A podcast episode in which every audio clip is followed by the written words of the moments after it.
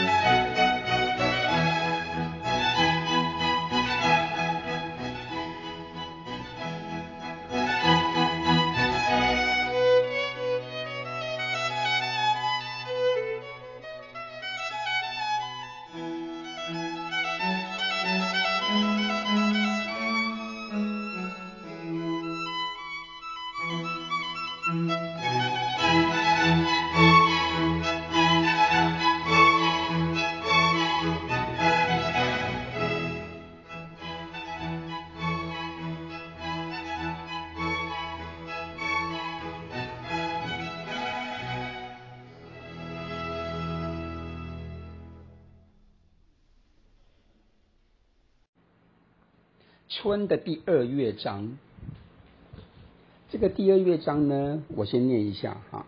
繁花盛开的美丽草原上，树叶温柔的喃喃低语，牧羊人让忠犬陪着睡觉。里面呢，你会听到一直重复的噔噔啊，梆梆，那个代表狗在吠啊，虽然很温柔的在吠啊。那牧羊人跟狗其实是睡着的吧啊。好，我们来欣赏第二乐章。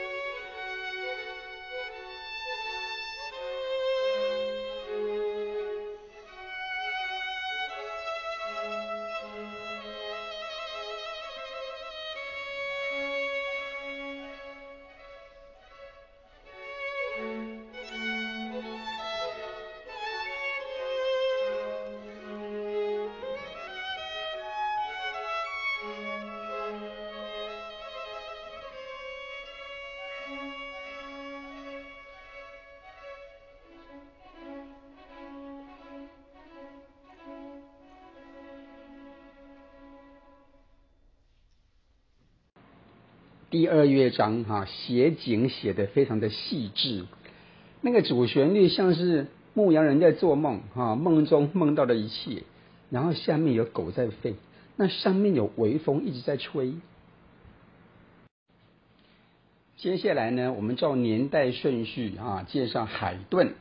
海顿呢，被称为交响曲之父，那他是一七三二年出生，一八零九年过世。活到七十七岁啊，算是蛮长寿的作曲家。他写过一百零八首交响曲啊，在他后期的交响曲里面呢，他建立的交响曲四个乐章的模式，其中第一乐章是奏鸣曲快板啊曲式，那第二乐章呢是所整个交响曲里面最慢的一个乐章了，那第三乐章是三拍子的小步舞曲。第四乐章呢是快速的结束啊，这是四个乐章的模式。那之后呢，哈几代的作曲家就根据这个模式来写交响曲啊，Symphony。那我们要介绍的是第九十四号，九十四号交响曲呢有一个别称叫做惊愕啊，Surprise。为什么叫 Surprise 啊？其实海顿并没有赋予这样子的名称，是后人呢在。音乐里面发现了某些特色，然后加入这样子的名称的啊，surprise。那他 surprise 的由来是他的第二乐章在慢板的时候啊，在很小声的时候，突然一声惊雷，把人家给吓跑了啊。那他这个是海顿的幽默感了哈，因为通常哈，听众听完第一乐章，然后第二乐章突然慢下来，就有可能打瞌睡，打瞌睡呢被这一声惊雷哎惊醒了啊，所以我们就觉得说海顿真的是很有幽默感啊。好，那么这个第二乐章呢，它是一首主题与四个变奏啊，四段变奏的，然后再加尾奏啊，是这样子的一个乐曲的结构。那我们来欣赏这一首。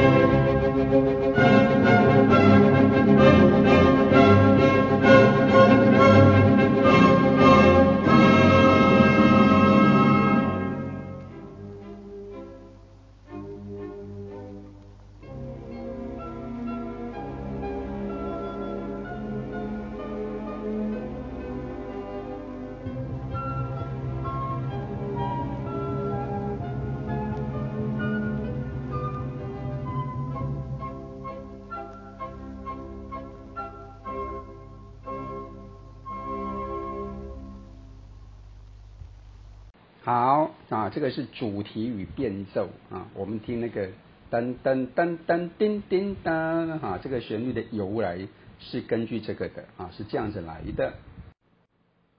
海顿之后是莫扎特，莫扎特呢，萨尔兹堡出生啊，一七五六年出生，那一七九一年在维也纳过世哈，没有满三十五岁哈。好，这是一个大天才哈。我们要欣赏他的一首钢琴独奏曲啊，是小星星主题变奏曲。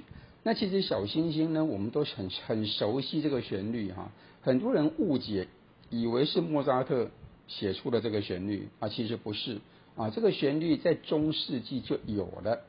那么在法国呢，本来是一首是一首情歌了哈，就妈妈妈妈，我告诉你，哎，妈妈妈妈，请听我说啊。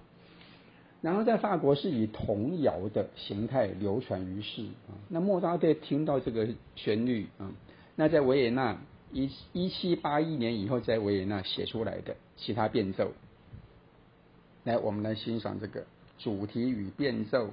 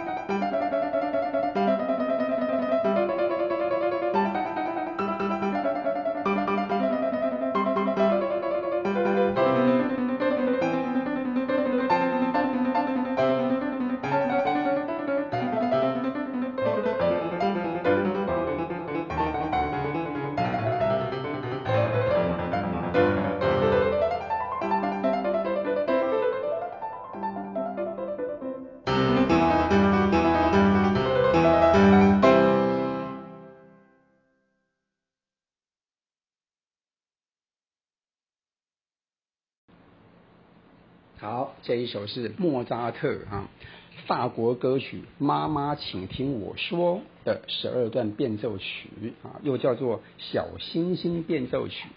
这一首是我们到目前为止啊听过最长的一首啊，但是你要听全部，你才能知道说，哎，变奏曲从头到尾啊，它的各种变化的旨趣是怎样啊？所以听全部啊。好，在热热闹闹的莫扎特啊《小星星变奏曲》之后呢，我们来欣赏一首比较安静的曲子。我们跳回波兰钢琴家诶肖邦啊。那当然，他后人生后半段是在法国。他在法国呢，认识了一位啊，法国的大提琴家叫 f r a n c h o m 哦，法兰修姆。嗯，那他认识他呢十几年啊，有十几年的交情。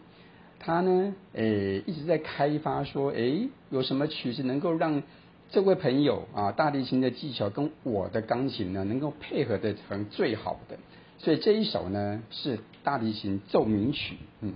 肖邦跟这个 f r a n c h u m 哈，他们在一八四八年二月十六日在巴黎啊这个普莱尔音乐厅这一场音乐会哈，是肖邦人生最后一场公开的音乐会啊，他在这场音乐会首演的这个大提琴奏鸣曲，那他其实隔年的十月十七号就过世了啊，三十七岁就过世了。所以这个呢，在他过世前一年啊，才发表的大提琴奏鸣曲啊，非常深沉的曲子。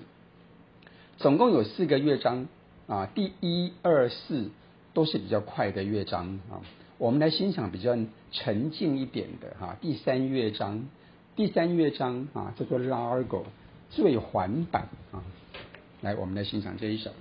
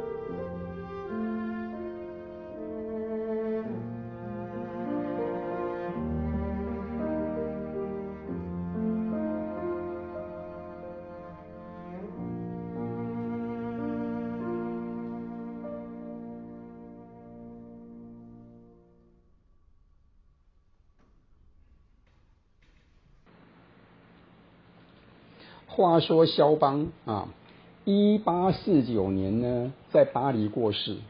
那么他姐姐从波兰哈、老远跑来巴黎，只把他只把他的心脏带走，心脏带走啊，带回波兰。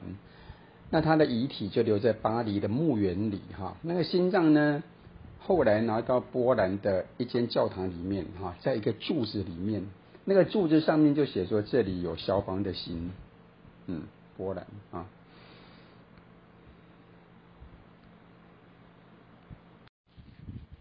我们再继续呢，肖邦的钢琴曲啊，肖邦写过哈两组的练习曲，叫 Etude，作品十啊有十二首，那作品二十五也有十二首，嗯，那我们来欣赏一下呢，作品二十五的第九首啊，因为这一首呢叫做蝴蝶啊，我们看他钢琴技巧啊如何表现蝴蝶翩翩飞舞的声音啊的形象。Thank you.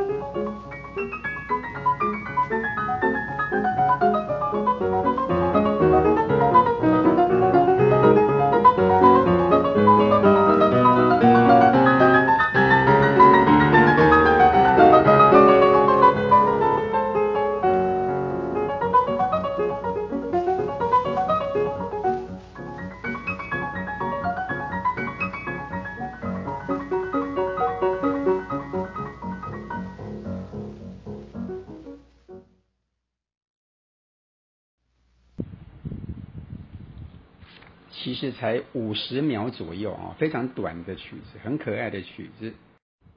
我们再来比较一下啊，一样是作品作品二十五号第二首啊，这个叫蜜蜂啊，很多蜜蜂，我们来听听看，很多蜜蜂。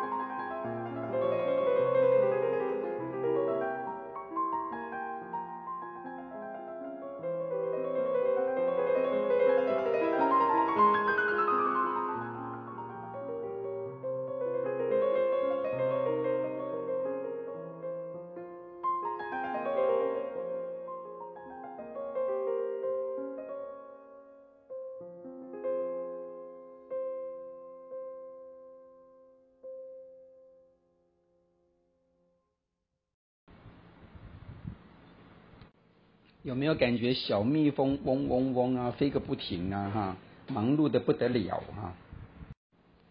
接着呢，我们移到捷克啊，捷克的作曲家史麦塔纳，他是一八二四年出生，一八八四年过世啊，六十岁。但是他在五十岁的时候就开始耳聋了啊，失聪了啊，像贝多芬是三十岁左右开始耳聋的。所以这个我的祖国哈，它是这个叫交响诗啊，symphonic poem。那这种曲种呢，是李斯特创出来的曲种啊，写景写情哈，交响诗单乐章。但是它这个我的祖国史麦塔纳这个哈，总共有六段，就算是六个乐章啊。那其中最有名的就是第二乐章，我们说莫尔道河啊，这是第二乐章。那其他几个乐章呢，有的是写波西米亚的森林呐、啊、草原呐、啊，那有的是写有两段是写哎他们古代的历史传说的人物啊，跟真正的民族英雄的故事啊，是这样子的。好，那么莫尔道河呢？那这首曲子哈，莫尔道河。他就说被称称作是写景写的最好的一首曲子啊。那这个河流穿穿梭到什么森林呐啊，那看到很漂亮的风景啊。那么还看还经过一个村庄，刚好农夫在举行婚礼呀、啊。所以我们中间会听到舞曲啊，中间有舞曲，然后再继续流啊哈。那有急湍啊，有缓流啊。最后呢，它就慢慢就嗯，河流变宽以后，变得很雄伟壮观的啊，就流进了易北河啊。来，我们来欣赏这首《莫道河》。